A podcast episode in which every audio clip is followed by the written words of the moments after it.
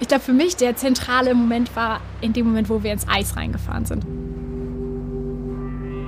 Du siehst einfach, am Horizont wird es immer heller. Das ist wie so ein loser Verband aus Eisschollen.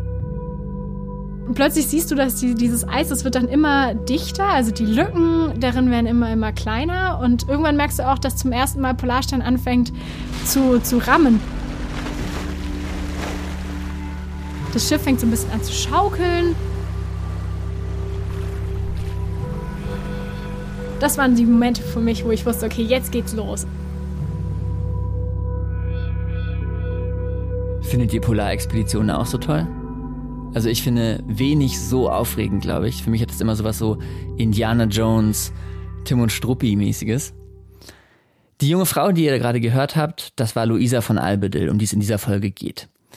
Sie ist Klimaforscherin und sie war Teil von Mosaik, der größten Arktis-Expedition aller Zeiten. Kurz bevor Corona losging, habe ich das erste Mal davon gelesen. Gefangen im Eis. Das war damals der Titel in der Geo. Es ging um ein Schiff, die Polarstern, die festgefroren an einer Scholle durchs Eismeer driften sollte. Die Idee war, dass wir uns mit dem Schiff im Eis einfrieren lassen und dann wirklich in der Geschwindigkeit des Eises über den Nordpol von Sibirien in Richtung Europa driften. Das Ziel der Expedition, den Klimawandel besser verstehen. Ich fand das damals alles super aufregend und ähm, es wurde auch viel berichtet in den Medien. Nur irgendwie habe ich dann später, also als die Mission vorbei war, nie wieder was davon gehört. Und ich dachte so, hä? Wie kann das sein? Ja, die größte Arktis-Mission der Menschheitsgeschichte. Es geht darum, den Klimawandel besser zu erklären. Da will ich doch wissen, was dabei rausgekommen ist. Wie kann es sein, dass ich auch über ein halbes Jahr danach so gut wie nichts über die Ergebnisse weiß? Luisa wird es mir erklären. Und am Ende check ich so ein bisschen besser, wie Klimaforschung funktioniert. Und Luisa erzählt mir ihre Version des unfassbaren Abenteuers Polarexpedition. Ihr hört Übertreibt deine Rolle. Folge 7, Luisa von Albedel. Hallo? Ja? Hi. Hi. Ja. Äh, ich bin gerade unten im Park. Luisa und ich verabreden uns in Bremerhaven. Dort, am Alfred Wegener Institut, macht Luisa gerade ihren Doktor. Sie ist 29 und forscht darüber, wie sich das Meereis verändert. Das Klimahaus ist doch diese große Kuppel, oder? Diese Passenderweise treffen wir uns am Klimahaus. Das ist ein Museum, wo man verschiedene Klimazonen erleben kann. Und ich meine wirklich erleben. Also in einem Raum ist es mega kalt, dann geht man in den nächsten Raum und da ist es dann warm wie in den Tropen zum Beispiel. Wegen der Pandemie ist das Museum eigentlich geschlossen. Das ist doof für das Museum, aber für uns ist es natürlich gut. Wir haben das menschenleere Museum für uns alleine. Hallo, na? Ich laufe schon, nicht, dass du dich erschreckst. Alles gut, alles Hi. gut. Ja, also ich glaube, das ist der Eingang. Okay. Vorausgesetzt, wir finden den Eingang. Sie haben noch nicht geklingelt scheinbar, ne? Ähm, also hier sieht's nicht, es sieht nicht, also ist nicht so ersichtlich, wo jetzt hier die Klingel sein soll. Oder ist hier In ein. der Tür rechts. Okay, ja. Okay, dann, dann gucken wir mal. Dann vielleicht klingeln wir Ich einfach. stehe noch vor der richtigen Tür. Wir sind in diesem Haven Plaza reingegangen. Was? Nein. Sie sagen, nein, nein. Ganz falsch. Sie müssen, also sind jetzt in der Wir müssen zu einem kleinen Nebeneingang. Dort empfängt uns ein Mitarbeiter und führt uns direkt in die Polarstation. Das ist ein toller Fahrstuhl, oder? Hier steht direkt Antarktis, Kamerun. Die Polarstation ist eine Nachbildung der Neumeier-Station in der Antarktis. Die Wände sind so gerundetes Blech, es gibt einen Basketballkorb und in einer Ecke sind große Metalltruhen aufeinander gestapelt. Da drin sind diese roten Polaranzüge, die wir anziehen dürfen. Tendenziell sind die Klamotten immer alle viel zu groß. So, muss ich auch aufpassen mit dem Kabel. Hätte ich auch machen sollen, aufpassen mit dem Kabel. Habe ich aber nicht. Ich habe mir stattdessen mein Ansteckmikrofon sofort runtergehauen. Und wenn ihr meine Fragen jetzt nicht versteht, dann liegt's daran. So, ja, das fühlt sich irgendwie einfach äh, so an, wie äh, sehr vertraut, ähm, weil das natürlich die Routine war, die wir einfach auch auf unseren, auf der Mosaikexpedition jetzt hatten. Das war so morgens das, ähm, was man nach dem Frühstück gemacht hat, um sich dann auf, aufs Eis vorzubereiten. Zu dem roten Anzug gibt es Schuhe. Ich habe in diesen Schuhen noch nie kalte Füße gehabt. Das sind riesige orangefarbene Moonboots, die ehrlich gesagt ziemlich stylisch aussehen. So ein bisschen, als hätte Wes Anderson jetzt einen Weltraumfilm gedreht. Genau, ja. Aber so würden wir dann ähm, natürlich noch mit, ähm, genau, mit Mütze und wahrscheinlich auch so einem Buff ähm, fürs Gesicht und Skibrille würden wir uns dann auf den Weg aufs Eis machen. Was ist jetzt das Besondere an diesen Anzügen? Ähm, sie sind einfach, sind ziemlich viele Schichten, die sehr gut isolieren. Die äußerste Schicht ist auf jeden Fall auch ähm, winddicht, mehr oder weniger.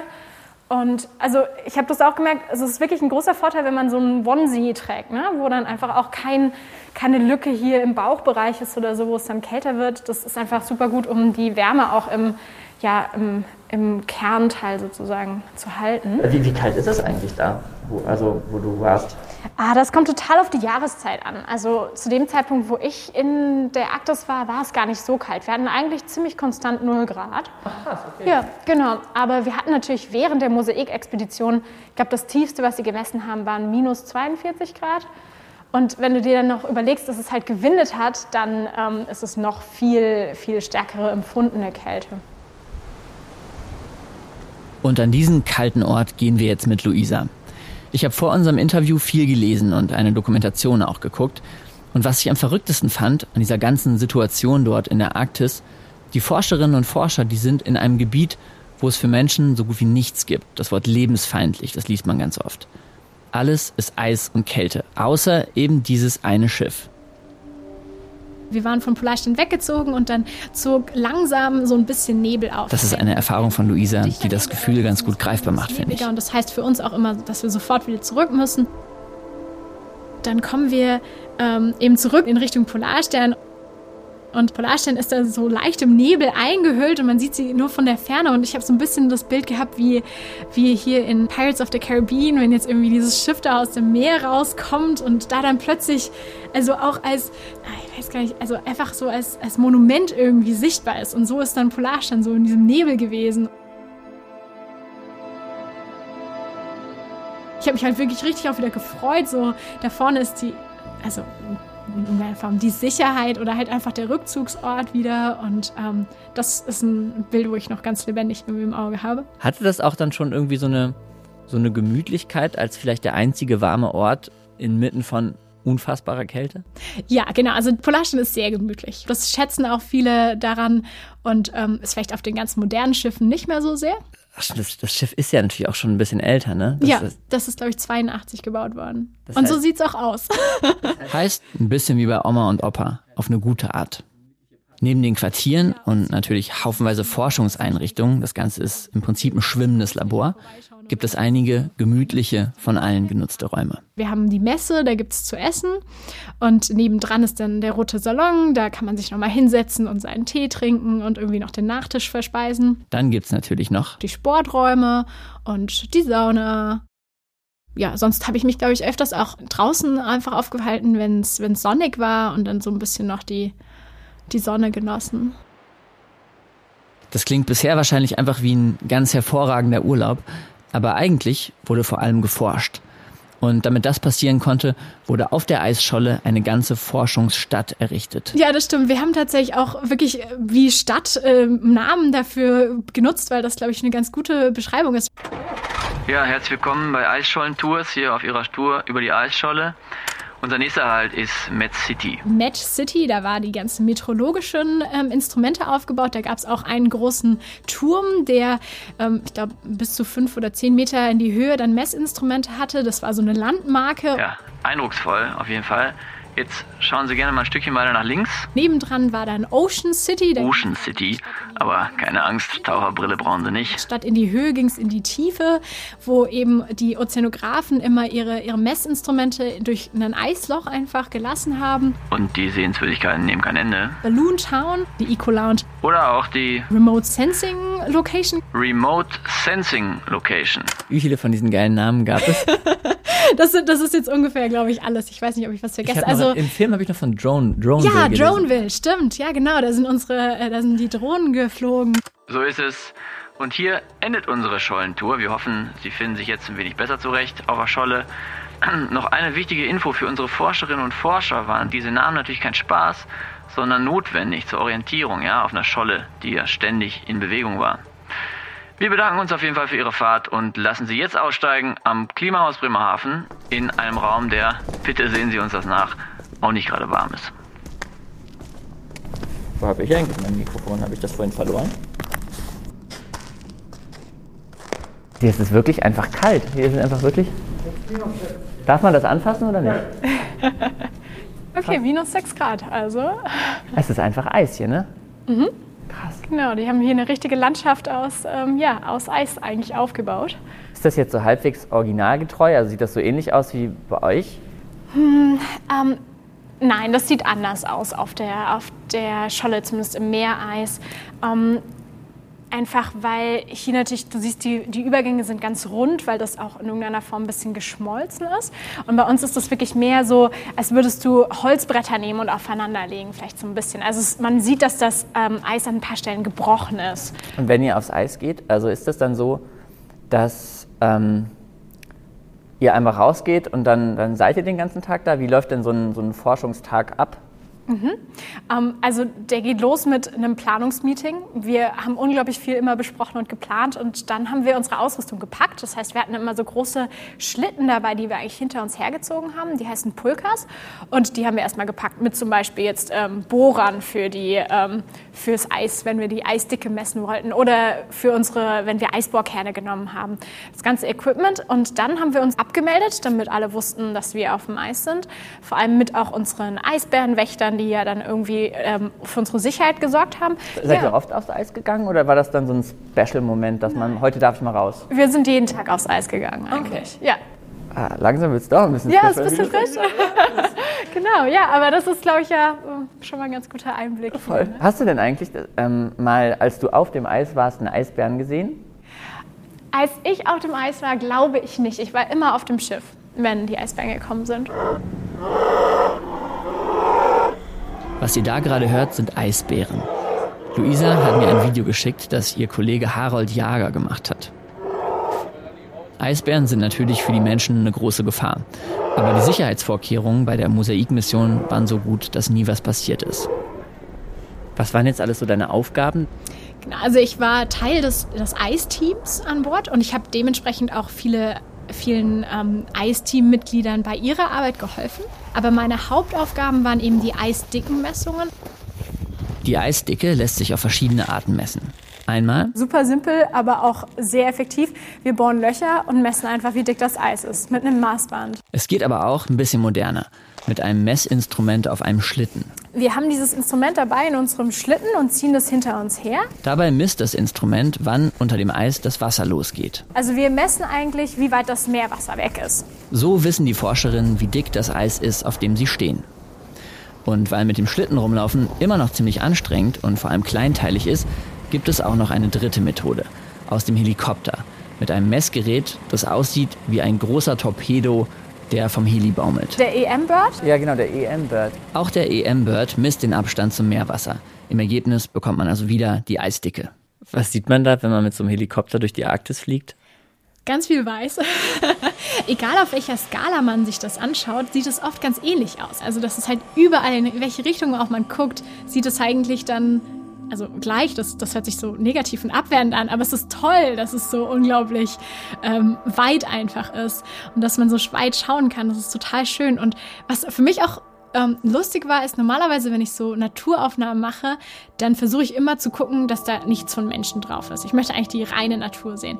Aber jetzt mit dem Helikopter zu fliegen, war doch, doch irgendwie immer auch toll, diesen Kontrast zu sehen zwischen Polarstern, die so ein bisschen dieser winzige Außenposten ist von der Menschheit und, und dann dieser Weite von Natur, die einfach definitiv nicht für, für Menschen jetzt gemacht ist und auch nicht von Menschen gestaltet ist. Diesen Kontrast zu erleben von diesem, diesem kleinen Rückzugsfluchtort für, für die Menschen dann irgendwie und, und dieser unglaublich beeindruckenden Natur drumherum, das ja, war für mich immer ganz besonders.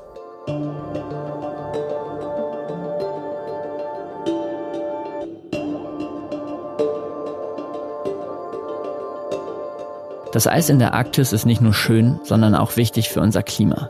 Wie genau, ist aber noch gar nicht so ganz klar. Ein paar Sachen weiß man, zum Beispiel. Dieses ähm, weiße Eis reflektiert normalerweise ganz viel Energie wieder zurück ins Weltall. Und wenn weniger Eis da ist, nur dunkler Ozean, dann nimmt der Planet mehr Energie auf und es wird wärmer.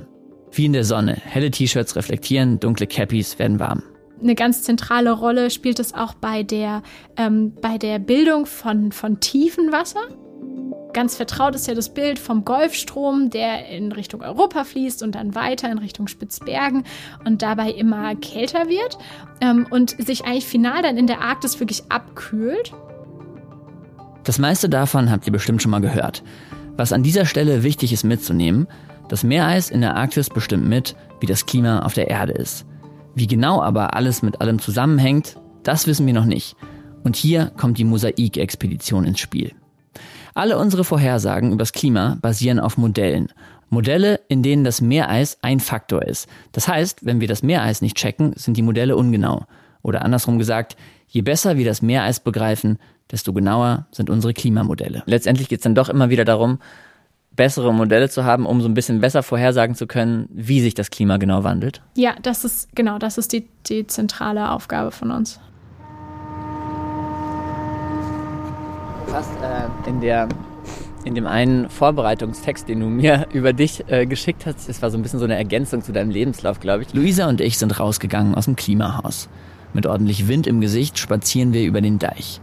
Ich spreche sie auf einen Text an, in dem sie ihr Interesse an der Arktis erklärt. Da hast du gesagt, dass es einmal ähm, die persönliche Faszination von der Schönheit war, einfach vom Eis, die dich so ein bisschen dahin gebracht hat, also in den Job, den du jetzt hast. Und das zweite war ähm, ja einfach der Klimawandel, den du verstehen wolltest. Ja, genau. Also hier gibt es ja oft auch Sachen, ähm, wo man sagen kann, ja, also zum Beispiel was die Extremwetterereignisse angeht hier, dass natürlich wir sehen, dass die zunehmen, aber es ist schwieriger, jetzt so einzelne Ereignisse mit dem Klimawandel zu verknüpfen. Wohingegen eben in der Arktis man diesen Rückgang von Meereis, da, da erkennt man so eindeutig den Trend, da, da, das ist wirklich nicht möglich, das anders zu erklären. Diese Region wird sich halt so schnell verändern, dass das ganz dramatische Auswirkungen auch haben wird auf in, in, in kurzer Zeit eigentlich, ne? also in den nächsten 50, 100 Jahren auf, auch auf unser Leben hier. Und das heißt, wir müssen dieses System schnell verstehen, damit wir dann auch schnell wissen, was für Konsequenzen das irgendwie auf, auf unser Leben hier hat. Was ich mich da natürlich gefragt habe, was heißt denn schnell? Also ich habe euch am Anfang ja schon gesagt, dass ich viel über die Mosaik gelesen habe, als es losging, größte Arktis-Expedition der Menschheitsgeschichte und so weiter. Aber dann, als die Forschenden zurückkamen, gab es irgendwie gar keine Ergebnisse. Liegt es einfach daran, dass noch nicht alles ausgewertet ist oder nur ganz wenig sogar ausgewertet ist? Also wie, wie, wie ist denn da der Stand? Also es ist einfach so, dass wir gerade in der Phase sind, wo wir ganz viel Qualitätskontrolle machen. Wir legen das gerade alles sauber ab und ähm, dokumentieren das, damit das eben wirklich für die nächsten, ich würde sagen, 30, 40 Jahre zur Verfügung steht. Also nur als, als auch Größenordnung, auf welchen Zeitskalen wir denken. Vor 20, 30 Jahren gab es ein großes Experiment, das ähnlich war, also nicht in der Größenordnung, aber trotzdem. Und es werden immer noch Masterarbeiten und Bachelorarbeiten über diese Daten geschrieben bisschen was anderes, als was ich mir jetzt unter schnell vorstelle, aber es dauert wohl einfach so lange, wie es dauert. Außerdem ist es auch nicht so, dass es noch gar keine Ergebnisse gibt. Zum Beispiel haben wir uns angeschaut, wo die Mosaikscholle eigentlich herkam. Und diese Geschichte, wo die Mosaikscholle eigentlich herkam, die will ich Luisa einmal kurz erzählen lassen. Weil das war bei mir so ein Punkt, wo ich dann gecheckt habe, ach so ist das. Ach so hängt alles mit allem zusammen und deshalb ist es auch so schwer vorauszusagen, wie genau sich der Klimawandel auswirkt. Also, wo kam die Mosaikscholle her und was lässt sich daraus ableiten? Dieses Eis kam von den sibirischen Randmeeren und ist entstanden in einem Bereich von einem Ozean, der sehr flach war. Und ähm, das hatten wir tatsächlich auch toll gesehen, weil auf unserer Scholle haben wir plötzlich dann ähm, Steine entdeckt und, und so Dreck. Also es war wirklich ganz viel Sand und wir haben auch Muscheln gefunden. Wir haben sogar einen Seestern gefunden. Das war total verrückt, was wir alles auf dieser Scholle in diesem Eis gefunden haben. Für uns war das ähm, super überraschend, aber es ist auch sehr wichtig für die Forschung, weil durch diese Prozesse werden ähm, Sedimente und damit ähm, also Nährstoffe in die zentrale Arktis transportiert. Aber der Klimawandel könnte jetzt dafür sorgen, dass dieser Nährstofftransport nicht mehr stattfindet. Dieser Transport von Nährstoffen von Sibirien in die zentrale Arktis, der wird einfach unterbrochen, wenn wir jetzt Eis haben, das halt immer eigentlich schon im Sommer schmilzt, weil dann kommt nichts mehr irgendwie groß in der zentralen Arktis an. Und äh, das war zum Beispiel ein super interessantes Ergebnis für uns, zeigen zu können, dass eben das so ein Aspekt wäre, wo, glaube ich, bei einer eisfreien Arktis erstmal niemand so wirklich drüber nachgedacht hat, dass das Konsequenzen hat für die, die, die Organismen, die auf dem Meeresboden leben. Und dann hängt ja aber doch wieder alles mit allem zusammen, sodass wahrscheinlich auch andere Fische dann nichts Klar, mehr zu essen haben genau. und am genau. Ende keine Eisbären mehr Fische fangen können, oder? Also das ist ja, jetzt genau, mal ganz vereinfacht genau. gesagt. Und, und, ich glaube, das zeigt einfach auch so ein bisschen, wie, wie komplex dieses System ist und dass jetzt der Rückgang des Meereises ähm, Konsequenzen hat, die wir erstmal jetzt erstmal gar nicht so direkt absehen können.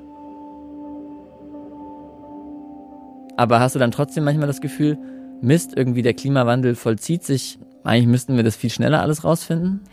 Ich glaube, dass wir, um politische Entscheidungen treffen zu können, bereits eigentlich alles wissen. Also ich glaube, wir können durchaus jetzt schon auf Basis unserer Forschungsergebnisse, könnten wir bereits Handlungen ergreifen. Wir müssen nicht noch warten.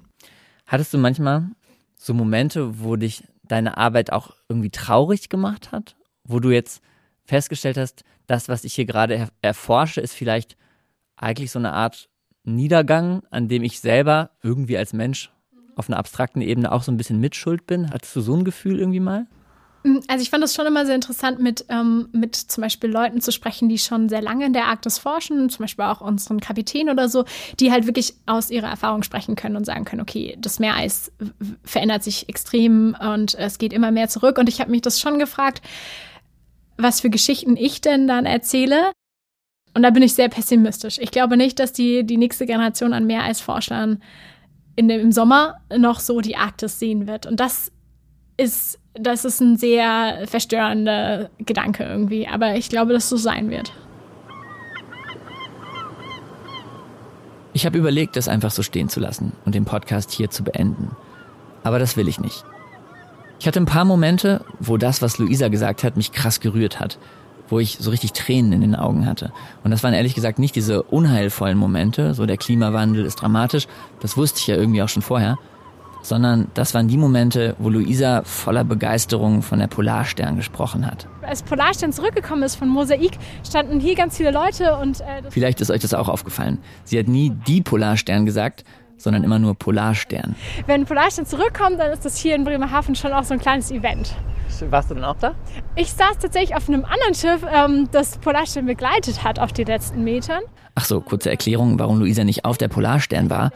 Das liegt einfach daran, dass sie schon vorher abgeholt wurde. Die Forschungsteams wurden alle paar Monate ausgetauscht während der Mission. Und cool. genau, wir sind mit so einem ganz alten Eisbrecher, der noch dampfbetrieben war, gefahren. Das war total faszinierend. Ähm, genau, und wir sind dann so ein bisschen Eisgleitschutz sozusagen die letzten Meter mit Polarstern gefahren. Ich, ich stelle mir das so richtig wie so ein, also so irgendwie so, du hast das auch so so gerade schon so gesagt, als wäre das wirklich so der Stolz von Bremerhaven, wenn, wenn dann genau. die Polarstern. Du sagst auch immer nicht die Polarstern, sondern Polarstern. Ja. Als wäre das irgendwie, das macht. Ich finde, das ist so richtig so, wow, okay, Polarstern kommt zurück. Also wirklich irgendwie halt, als hätten, als hätte die Stadt so eine emotionale Bindung zu diesem zu diesem Forschungsschiff. Ja, ich glaube ein bisschen schon. Ich glaube, sind viele sehr stolz darauf. Und ähm, für, auch in meinen Augen, das ist einfach so eine, eine alte, ehrwürdige Dame eigentlich, die ja auch schon jetzt ich glaube, über 40 Jahre oder ungefähr 40 Jahre in Betrieb ist. Und ähm, da verknüpfen sich total viele ähm, ja, Geschichten mit. Hast du dieses Schiff überhaupt, wenn du ganz ehrlich bist, vorher schon gekannt? Ja, also ich habe wirklich seit meinem Bachelor wollte ich einmal mitfahren auf Polarstern und es war auch wirklich so, dass ich im Master wirklich äh, mich darum bemüht habe, dass das dann möglich wird und habe ganz oft eben bei einem Professor nachgehakt, ob das nicht eine Möglichkeit bestünde und das war für mich schon so ein Sehn Sehnsuchtstraum, einmal mit auf Polarstern. Ich glaube, so geht es vielen Leuten in der Polarforschung, dass sie dann irgendwann einmal mitfahren wollen.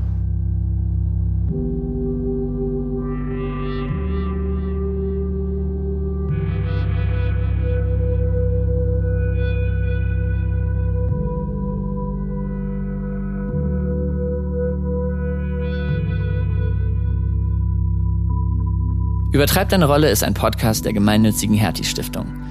Das hier ist die vorerst letzte Folge und auch für diese Folge kommt die Musik vom unvergleichlichen Wolfram Gruß.